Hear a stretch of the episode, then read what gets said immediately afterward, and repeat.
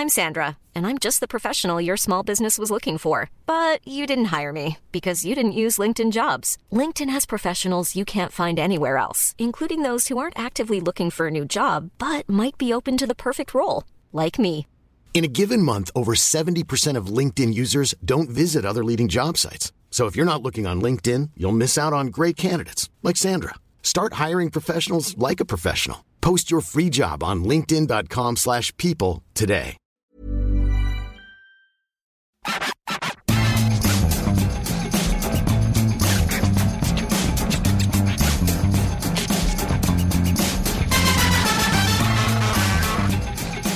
Salut à tous, je suis Maxime Dupuis, bienvenue dans le FC Stream Team.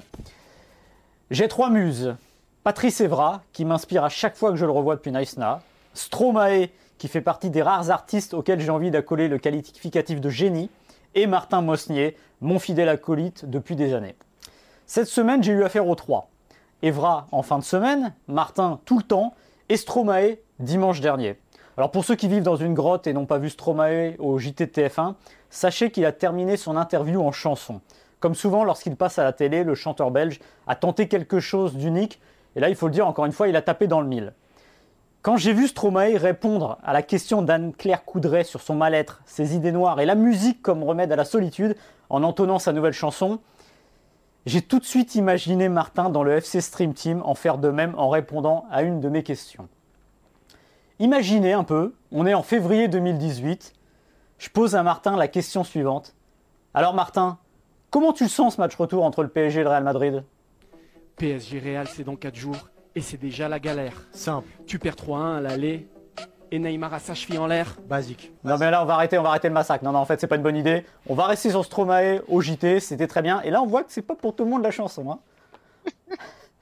Ça t'a plu?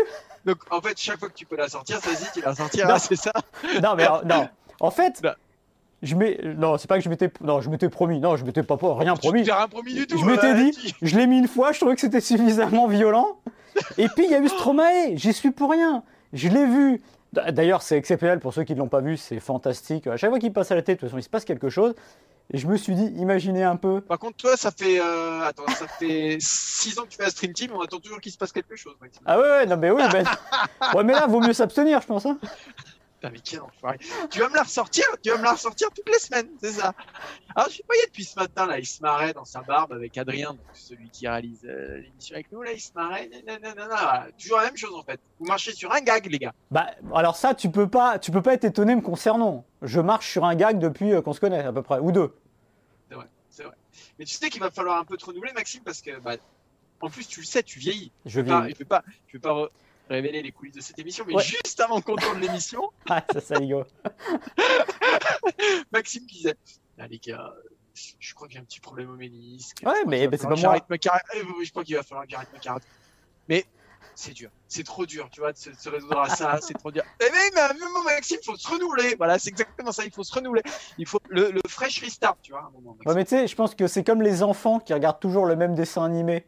Petit ours brun, par exemple. Ouais, exactement. C'est rassurant d'une certaine manière de raconter toujours les mêmes histoires et toujours revenir aux mêmes euh, arguments. Donc, et c'est peut-être pour ça que les gens nous écoutent, parce qu'on raconte la même chose toutes les semaines. Et Donc, ça les rassure. Que, que notre reprise assez brillante, mais que tu trompes parce que tu prends le pire extrait, donc de basique de Cyril et moi, c'est un peu ton doudou. C'est un peu mon doudou, et encore, vous n'avez pas les images. et c'est encore mieux parce que là, il y a une vraie interprétation. On sent que les mecs qui sont portés par l'événement, portés par la chanson, et qui croient en ce qu'ils font. Et ça, c'est plus important, parce que si tu commences à douter de ce que tu fais, t'es pas bon. Et là, vous êtes très bon, parce que justement, vous êtes complètement dans le rôle, et c'est formidable. Et je Très vite, on s'est rendu compte quand même, très, très vite on doutait de ce qu'on fait. Alors, et pour l'anecdote, on en revient toujours à cette histoire-là de chanson que vous aviez interprétée. C'était une intro de Stream Team, ancienne version. À l'époque, c'était pas un podcast. Et moi, j'étais en vacances. euh, D'ailleurs, ça m'étonne parce que je prends jamais de vacances. Et euh, j'avais vu l'émission et j'avais eu un gros doute. Et j'étais, tu sais, c'est un peu comme quand t'es pas là, qu'il se passe quelque chose. T'es content finalement de pas être là, parce que tu peux dire, ah, moi, j'y suis pour rien. hein. Comme quand ta maison, tu, tu as une alarme, ta maison brûle. Quoi. Voilà, c'est un peu exactement. ok, très bien. Bon, Maxime, on va quand même parler football, peut-être C'est un peu le, but de cette émission? Bah, on finit par l'oublier, mais oui, c'est le but de cette émission qui est composé à 33% d'intro et d'outro et de discussions diverses, et quand même pour les 66 autres pourcents de football. Donc on va essayer de relever le niveau, euh, parce que ta chanson, je vois sur les audiences, ça nous fait, fait perdre du monde. Donc on va y aller, et on va commencer, Martin, par la Ligue 1 et Jean-Michel Aulas. On se demandera dans le premier sujet à quoi joue Jean-Michel Aulas? Je ne sais pas si vous avez vu c'est ou entendu ses déclarations sur Europe 1. Il a notamment parlé de de Laurent Blanc. Euh, il a évoqué Laurent Blanc. Il a remis un petit coup de pression sur Peter Bosch. En tout cas, c'est comme ça que ça a été interprété. Ce n'est pas mon interprétation, mais en tout cas, ce sera le premier sujet de l'émission. Ensuite, Maxime, on parlera de Lionel Messi. Je vais dire Lionel, je ne sais pas pourquoi. Lionel Richie. Euh, on va parler de Lionel Messi, de L1 et surtout de Ligue des Champions parce que euh, samedi, on sera à un mois de PSG Real Madrid, donc du grand rendez-vous j'allais dire presque le seul qui compte pour le Paris Saint-Germain dans les semaines à venir. Lionel Messi, qui se remet de son Covid, sera absent euh, face à Brest au Parc des Princes. Et là, on est en train de se demander si, bah, ok, il reste un mois, mais ça va commencer à être juste quand même. Et est-ce que finalement, le PSG peut espérer euh, avoir un Messi à 100% pour affronter le Real Madrid? On en débattra dans la deuxième partie de l'émission. Et la, deuxième, la troisième partie de l'émission, pardon, nous emmènera en partie du côté de l'Angleterre de Manchester City, puisque la presse espagnole annonce que Pep Guardiola met la pression à ses dirigeants pour recruter Erling Holland. On se posera la question est-ce que tout simplement, est-ce que rejoindre City et Guardiola, c'est une bonne idée pour Erling On vous rappelle que vous pouvez vous abonner sur toutes les plateformes. Vous appuyez sur le petit bouton abonner, comme ça vous recevez la Stream Team euh, dans vos boîtes, dire vos boîtes mail, dans vos applications toutes les semaines. Vous mettez des notes, vous mettez des commentaires, si possible des notes euh, très bonnes, donc 5 étoiles. Les commentaires, vous dites ce que vous voulez, on s'en fiche. C'est plus les notes qui nous intéressent. Donc, mais en tout cas, les, les commentaires, non mais les commentaires, on s'en sert et ça nous nourrit. Souvenez-vous ce brillant commentaire euh, qu'on avait récupéré, je crois, sur Apple, il me semble. Euh, où il faisait une, analogie entre Martin et moi. C'était très bien. Ça nous permet en plus de faire moins de boulot pour préparer l'émission. Donc n'hésitez pas, allez-y et on vous citera dans l'émission. Donc euh, tout le monde est heureux. Et je pense que là, cette fois, on peut vraiment démarrer et parler football. Et on va parler de Jean-Michel Aulas, Martin. Jean-Michel Aulas qui a dit, euh, pas plus tard qu'hier à Europe 1, qu'il pensait toujours à Laurent Blanc, mais qu'en gros, bah, Peter Boss, il n'était pas en danger jusqu'à fin février. J'ai envie de te demander, Martin, tout simplement, et là, pas en chanson, à quoi joue Jean-Michel Aulas En fait, je pense que tout ce qu'il a dit sur Europe 1 euh, visait avant tout à tacler le travail euh, de Juninho. Et je pense qu'il y a eu une surinterprétation du fait euh, qu'ils mettent la pression sur Boss en faisant référence à, Laurent Blanc, alors que c'est pas lui hein, d'ailleurs qui fait référence à Laurent Blanc, c'est une question qu'on lui pose. Est-ce que vous pensez toujours à Laurent Blanc? Il lui répond oui, j'y pense. À l'époque, j'étais solidaire avec Johnny, c'est un garçon qui a une expérience incomparable. Et après, il, déroule sur sur euh, sur Laurent Blanc. Mais pour moi, il allait un peu trop loin dans ses explications en voulant tacler Juninho, sans révéler le secret de Polichinelle. Il avait déjà fait un peu la même chose chez nous et il s'était allé un s'était laissé un peu emporter sur des déclarations sur Genesio alors que Garcia était en poste, alors qu'on l'interrogeait sur Genesio. Là, ça m'y refait penser un petit peu. Je pense qu'il s'est emballé sur Blanc, qu'il l'a regretté euh, et surtout qu'il a regretté que ce soit perçu ainsi, c'est-à-dire comme une, euh, euh, une, mise sous tutelle de Boss ou une grosse pression sur, sur Boss. Parce que depuis, il faut voir ce qu'il a tweeté, ce qu'il a retweeté, et ça, c'est hyper important.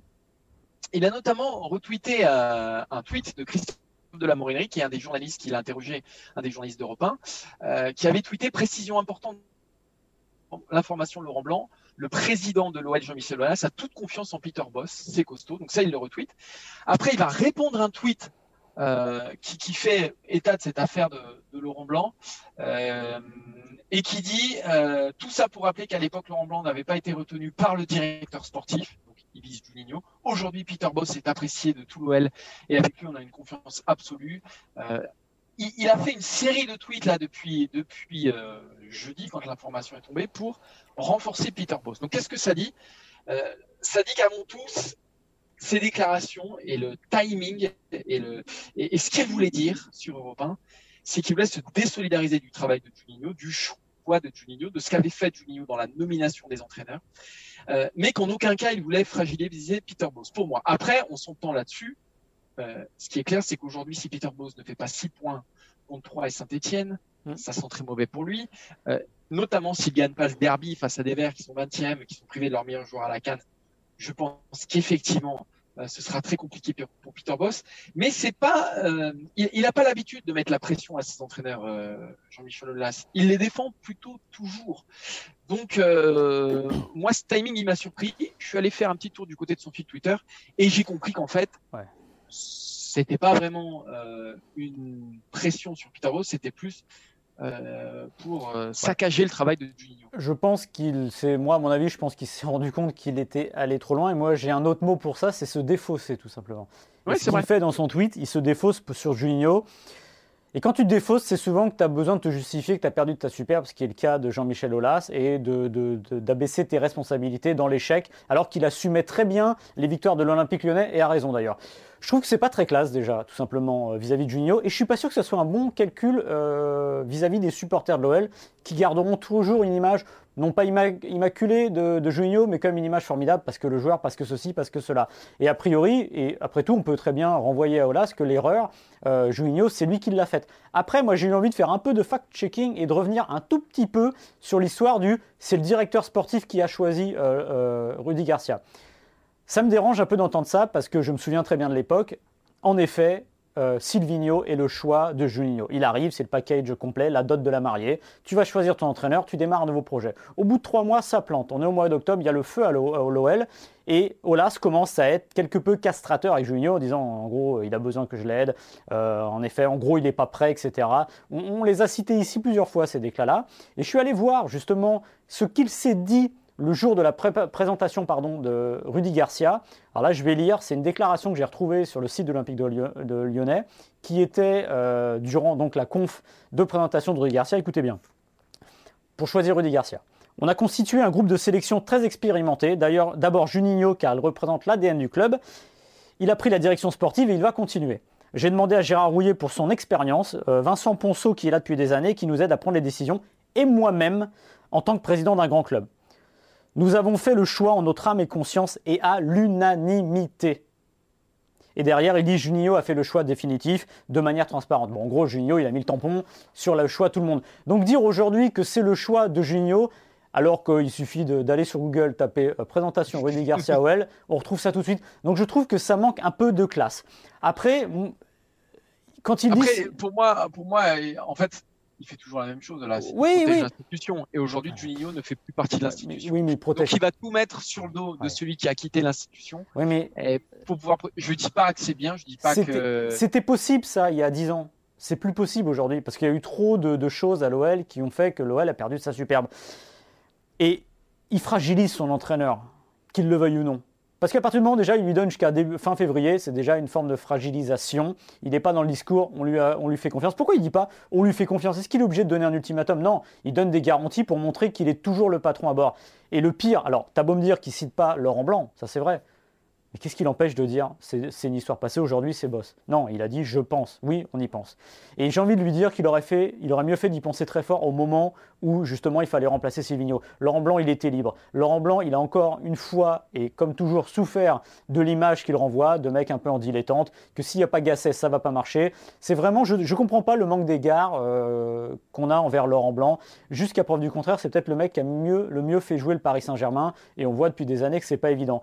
Donc je pense qu'ils ont fait une erreur, que là, Olas, ce qu'il a fait à mes yeux, c'est de dire à Laurent Blanc, Ah, tiens-toi prêt, on ne sait jamais, voilà, pour moi. Et donc c'est à l'envers de ce qu'il faudrait faire, puisque- puisqu'il fragilise d'une certaine manière Peter Boss, et comme tu l'as dit, s'il n'y a pas 6 points contre 3, c'est ça que tu as dit, et Saint-Etienne, être problématique, bah, ça pourrait être très vite problématique. Et ben là, pour le coup, il faudrait espérer pour l'OL pour que Blanc veuille bien venir cette fois. Deux choses. Déjà, ça me semble normal que ce soit problématique parce qu'aujourd'hui, l'Olympique Ah oui, Lyonnais ah, est ça. très, très, très, très, très loin de ses standards. Et on pourrait quasiment se dire que Peter Bosch soit encore là. Euh, Ouais. C'est un petit miracle. C'est un petit miracle pour lui. Euh, ça c'est ça c'est une première chose. Moi je pense que effectivement quand je dis qu'il s'est laissé emporter, euh, je pense qu'il est encore derrière Bosch, mais qu'avec cette sortie aussi, il se ménage il se ménage une porte de sortie, il a un petit coup d'avance et il se protège aussi. Euh, la sortie elle est pas neutre et puis c'est une question de timing. Le timing chez Jean-Michel Aulas il est essentiel. Le problème, c'est que c'est est pas très essentiel. subtil aussi. Effectivement. Et alors après, il y a, il y a- il y a autre chose, c'est que quel président aujourd'hui peut se permettre de faire ça? Quel président aujourd'hui, j'allais dire en France, mais même, euh, même dans les grands clubs, quel président fait ça? Mais un ultimatum à son entraîneur. Ah bah, l'ultimatum, oui. Moi, ce qui me gêne, c'est quel président euh, dit oui, je pense à un entraîneur qui n'est pas chez nous. Enfin, c'est terrible. il y a ça aussi, mais même, même, même les ultimatums aujourd'hui, ce ne sont des choses qui n'existent plus. Et le mode, de, tu l'as dit, le mode de fonctionnement de Jean-Michel Aulas, qui pouvait fonctionner à une certaine époque, oui, mais aujourd'hui, moi, je le trouve, je trouve dépassé. Je pense qu'il faut aussi rappeler les conditions de l'interview, c'est-à-dire que c'est Europe 1 et c'est Jacques Vendroux qui arrivé sur Europe 1. Et je pense qu'avec Jacques Vendroux, sûrement une forme de connivence et de connaissance, puisqu'il connaît à peu près tout le monde du football depuis 40 ans, 50 ans. Donc voilà, là, il y a ça aussi, et il se laisse peut-être un peu plus aller. Mais le problème, c'est peut-être justement qu'il se laisse aller. Et vraiment, c'est étonnant comme réponse. Le oui, oui, on y pense, enfin, oui, j'y pense. Enfin, c'est. Il peut, il, a le droit de dire le contraire de ce qu'il pense, et c'est marrant parce qu'aujourd'hui, il en est plus.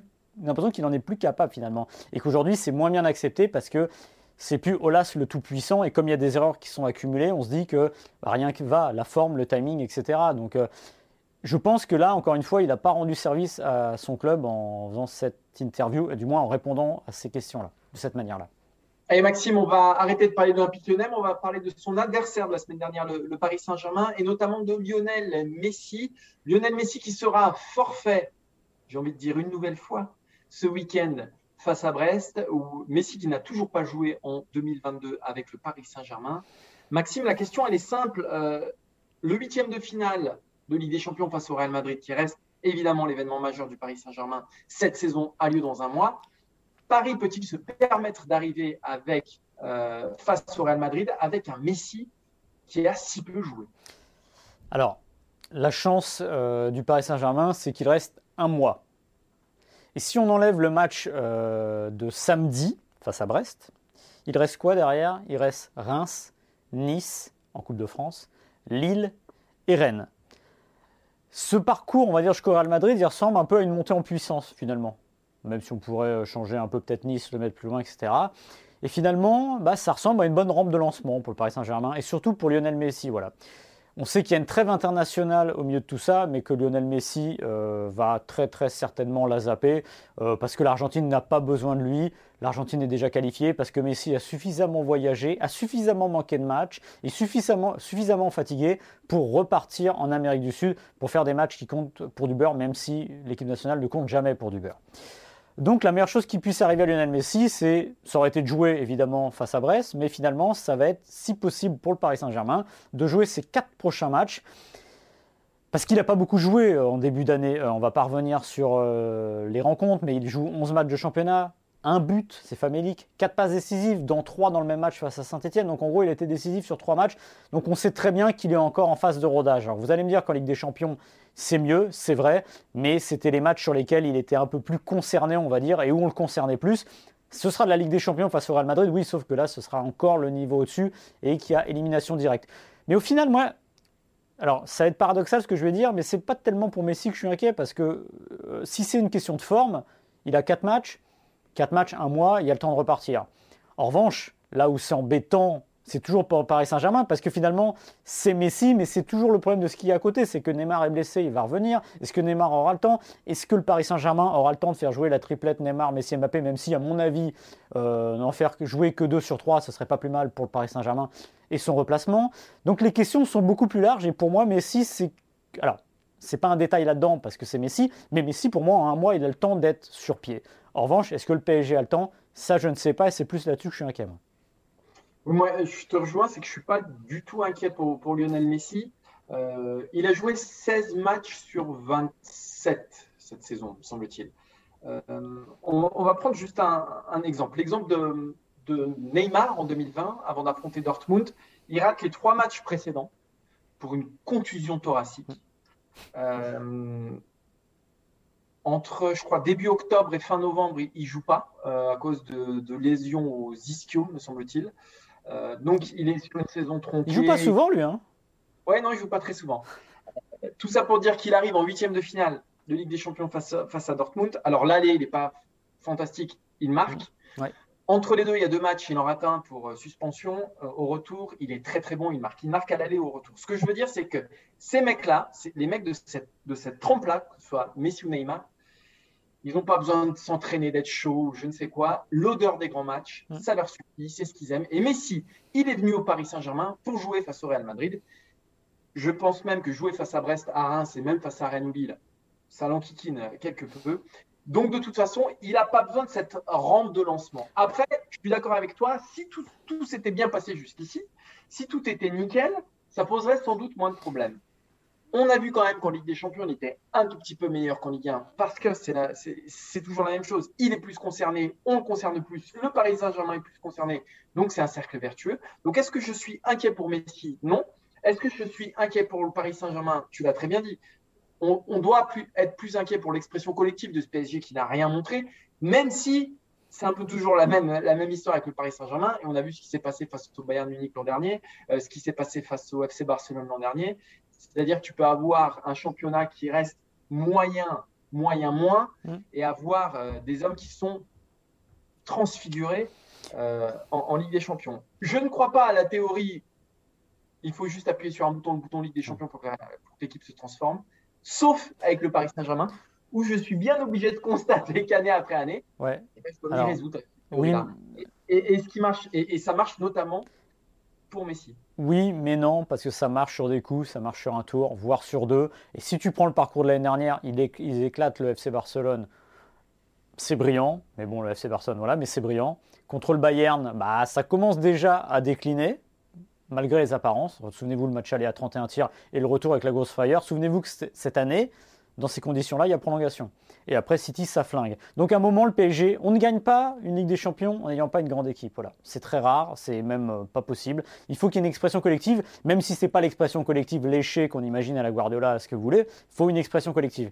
Et en fait, le truc, c'est de dire, euh, les quatre prochains matchs après Brest sont indispensables pour Messi, juste pour le physique, je pense, et pour le, football du PSG, tout simplement. Parce que comment mettre un PSG, un PSG et un football en place si vous n'avez pas vos acteurs euh, Et sinon, ça revient à dire, comme tu dis, on appuie sur le bouton, mais Messi en Ligue des Champions, c'est un peu comme si tu achètes la Joconde et que tu ne la ressors que pour les grandes occasions, que quand tu vas au Louvre et que le reste du temps, elle est dans le grenier. Donc ça, c'est pas possible. À un moment, faut aussi qu'il soit là, qu'on le voit, et c'est une construction globale. Et j'espère pour le Paris Saint-Germain que ce sera le cas, qu'il ne va pas se retrouver à non pas à choisir ses matchs, mais que les autres les choisissent pour lui. C'est-à-dire, ah oui, non, on va peut-être pas le faire jouer là, parce que ça ne marchera pas. Les matchs, ils sont choisis de toute façon, Maxime. De facto, et même, et même quand, tu, quand, tu regardes la saison du Paris Saint-Germain, tu vois que les matchs, ils sont choisis. Alors bah que les mecs soient là ou, soient pas là, que euh, qui est Messi, Neymar ou, Mbappé. Alors Mbappé, non, paradoxalement, c'est l'exception.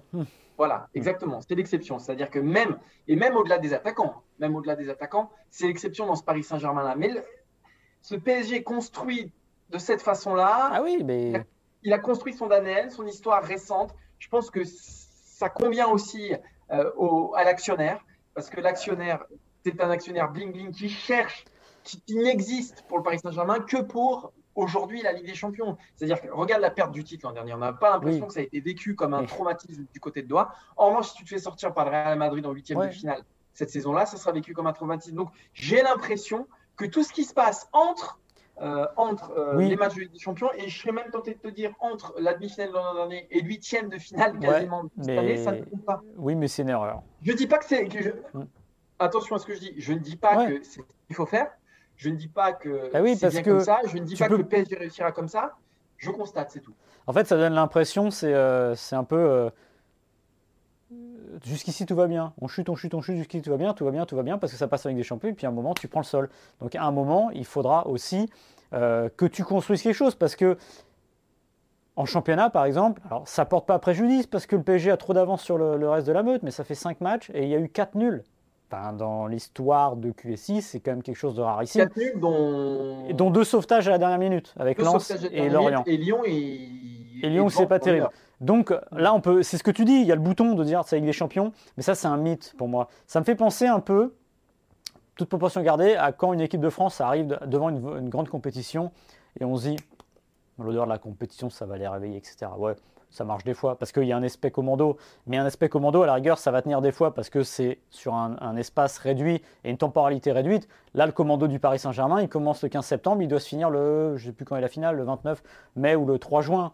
Donc en gros, il faut tenir une opération commando là-dessus. Donc c'est plus compliqué et c'est pour ça que je le dis. Ça ne veut pas dire que contre Real Madrid ça va être problématique. Ça se trouve ça va passer. Mais ce qui est dur, c'est de garder, de, de garder une forme de régularité dans le résultat alors que tu es complètement irrégulier au niveau des prestations. Et c'est plus ça qui est inquiétant. Je ne suis pas forcément inquiet pour le Real Madrid. C'est de me dire que le PSG doit passer trois tours avant la finale en jouant comme ça. Et ça, ça me paraît impossible. sur, sur, sur, ce côté-là, on, on, on, se rejoint. Mais pour revenir sur la question de départ, Messi peut-il vraiment être prêt pour affronter Oui. le Real Madrid? Oui. Je pense que du coup, on est d'accord. Et la vraie question, c'est est-ce que le PSG sera prêt? Voilà, et là, là, aussi, euh, là aussi, on est d'accord. On passe au dernier sujet, Maxime? Ouais. Euh, Avec As. Vas-y, As vas-y, pardon. a- Qu'est-ce qui se passe? Non, non, pardon, non, non, je t'ai coupé, c'est pour ça que je te disais pardon, vas-y. Je parlais par-dessus.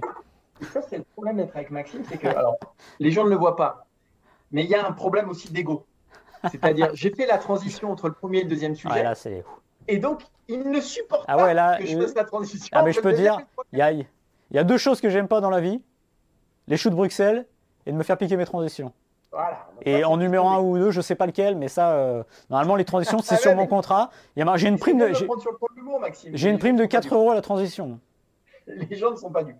Bref, donc il y a As qui nous affirme euh, ce vendredi que Pep Guardiola a demandé à ses dirigeants de Manchester City euh, de se bouger un peu les fesses et de réaliser un effort conséquent pour recruter Erling Haaland, l'attaquant de Dortmund cet été. On sait qu'a priori Haaland quittera Dortmund euh, en juillet ou en août, euh, que dans son contrat, bah, il y a une clause qui figure et qui stipule qu'en cas d'offre de 70 millions d'euros, ou 75, pardon, 75. millions d'euros, 75 millions d'euros, c'est-à-dire pas grand-chose pour un, un buteur avec de telles statistiques, bah, il pourra aller voir ailleurs.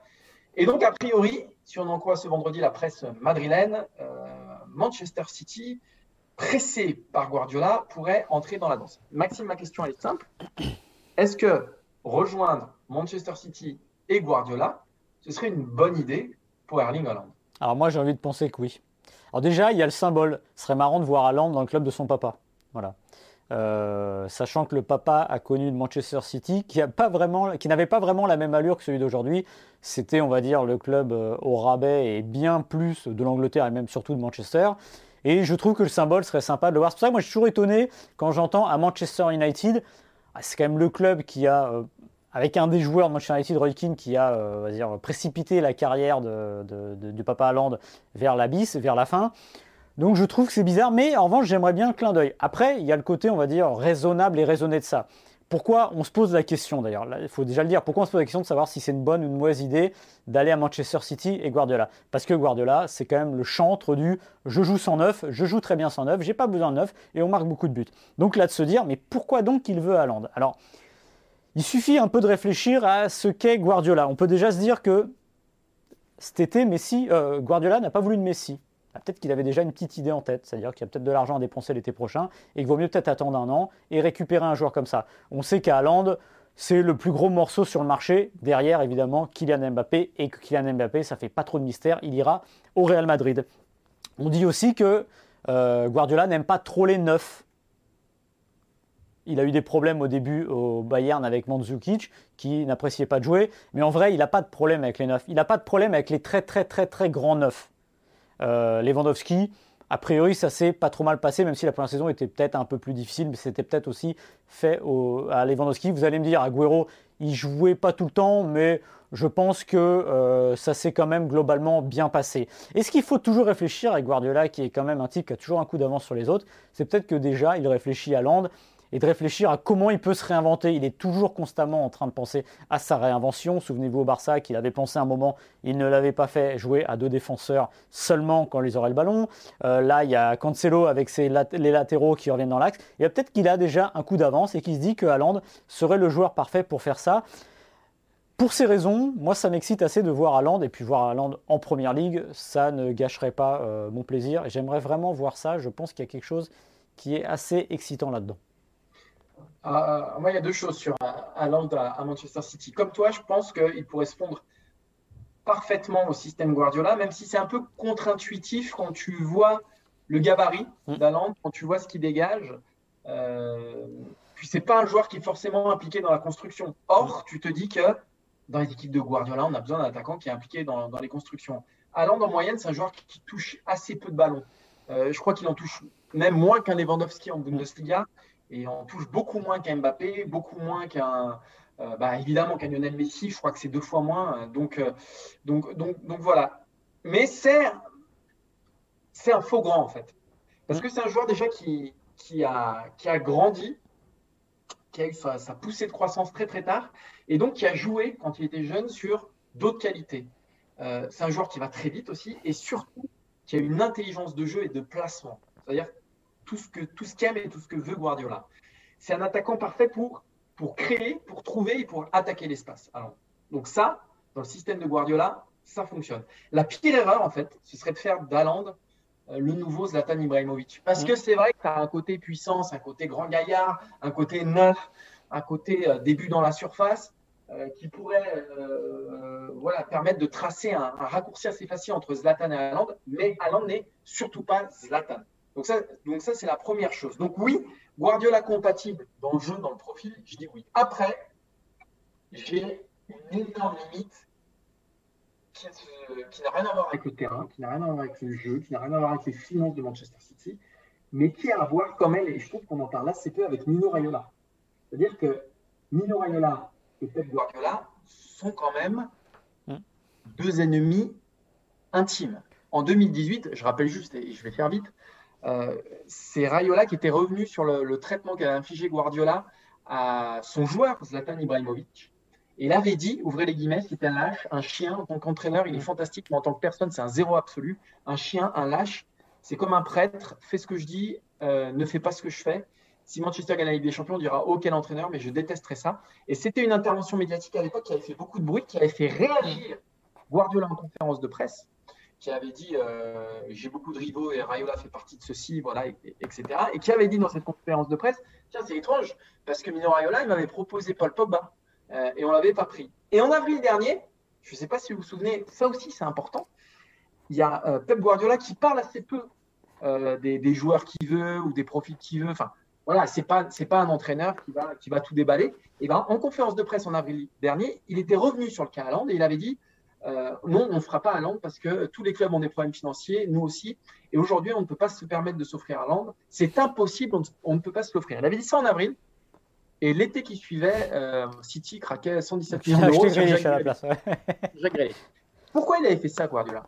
Parce qu'il ne voulait pas rentrer à l'époque dans le jeu qu'avait instauré Mino Raiola sur on va faire monter les enchères pour, mmh. euh, pour, euh, Et tout de suite, il avait mis City hors du jeu, ce qui n'avait pas fait les affaires de Mino Raiola. Guardiola, il est très orgueilleux. Guardiola, il n'oublie pas ce qui s'est passé. Et attention, parce que je pense qu'il n'a pas oublié ça. Et, et moi, j'attends de voir si Guardiola veut vraiment dans alors qu'il le veuille peut-être, mais est-ce qu'il veut traiter avec Rayola ça, j'en suis pas sûr. Et pour moi, c'est la grosse, grosse limite de ce dossier Que Guardiola soit orgueilleux et peut-être même un peu rancunier, je n'en doute pas. Je... On arrive très bien à cerner le personnage qui a des idées, je pense. Parfois arrêté. Mais en revanche, Mino Raiola, je pense qu'il ah, sait que l'argent n'a pas d'odeur et n'a pas de mémoire. Et oui, mais, ouais, mais au contraire, le patron de City, ça reste quand même Guardiola. Ouais, mais le jour où euh, il sera, euh, City amènera, je sais pas, là c'est 75 millions, mais je pense qu'il faudra aller un peu plus haut pour une surenchère entre les clubs.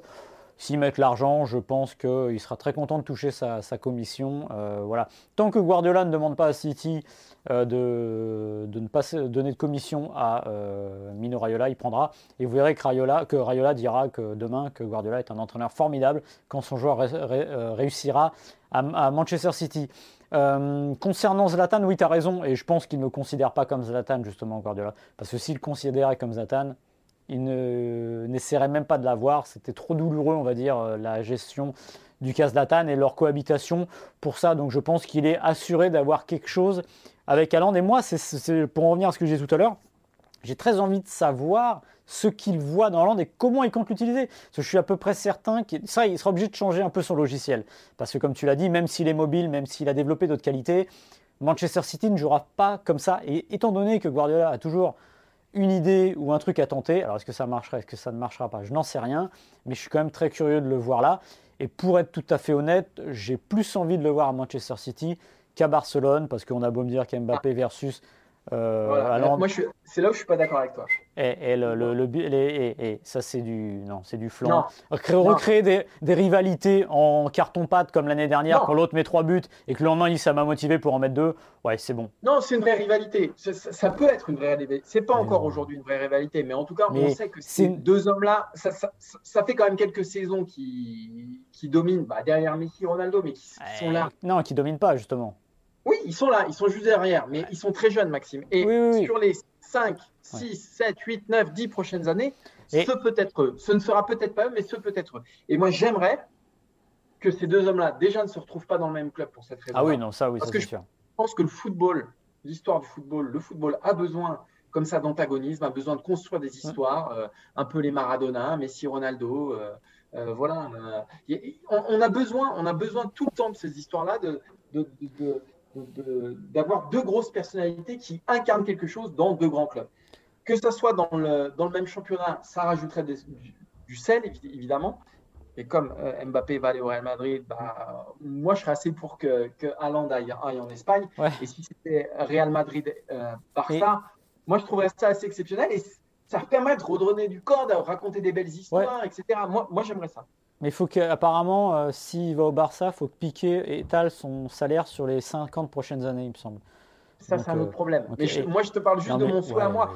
Au-delà de toute pas toi, économique, Quand on a commencé à faire de Messi et Ronaldo des rivaux, c'était même pas au moment. Ils avaient déjà un ballon d'or tous les deux. Avant, même un Manchester, voilà. C'est parce qu'ils sont arrivés face à face, en effet. Mais j'ai envie de croire, et même j'ai cette impression-là, même si c'est pas le truc dont j'ai été le plus fan sur la dernière décennie, que c'était pas un truc fake, qu'il y avait une rivalité entre les deux. C'est un vrai, un vrai antagonisme. Là, l'impression, encore une fois, je, fais toujours référence à cette phrase d'Haaland quand il dit euh, euh, Mbappé a mis trois buts hier, ça m'a motivé pour en mettre deux. Ouais, c'est bon. Si tu besoin d'être motivé parce que fait l'autre en face, non, non. Et puis j'ai l'impression qu'on essaye de monter un truc autour des deux. Ça me- Moi, je mords pas pour l'instant. Peut-être que demain ce sera ça. Peut-être qu'on sera très content.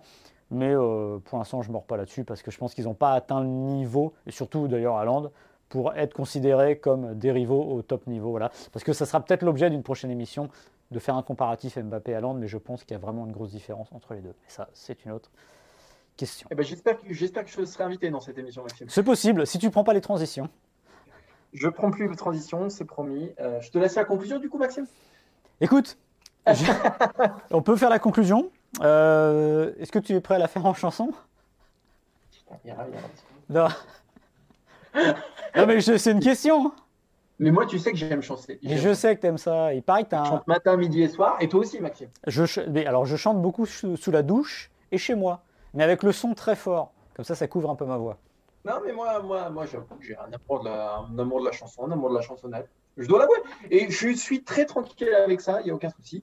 Après, qu'on réutilise des dossiers vieux de quasiment 10 ans maintenant Oh, ouais.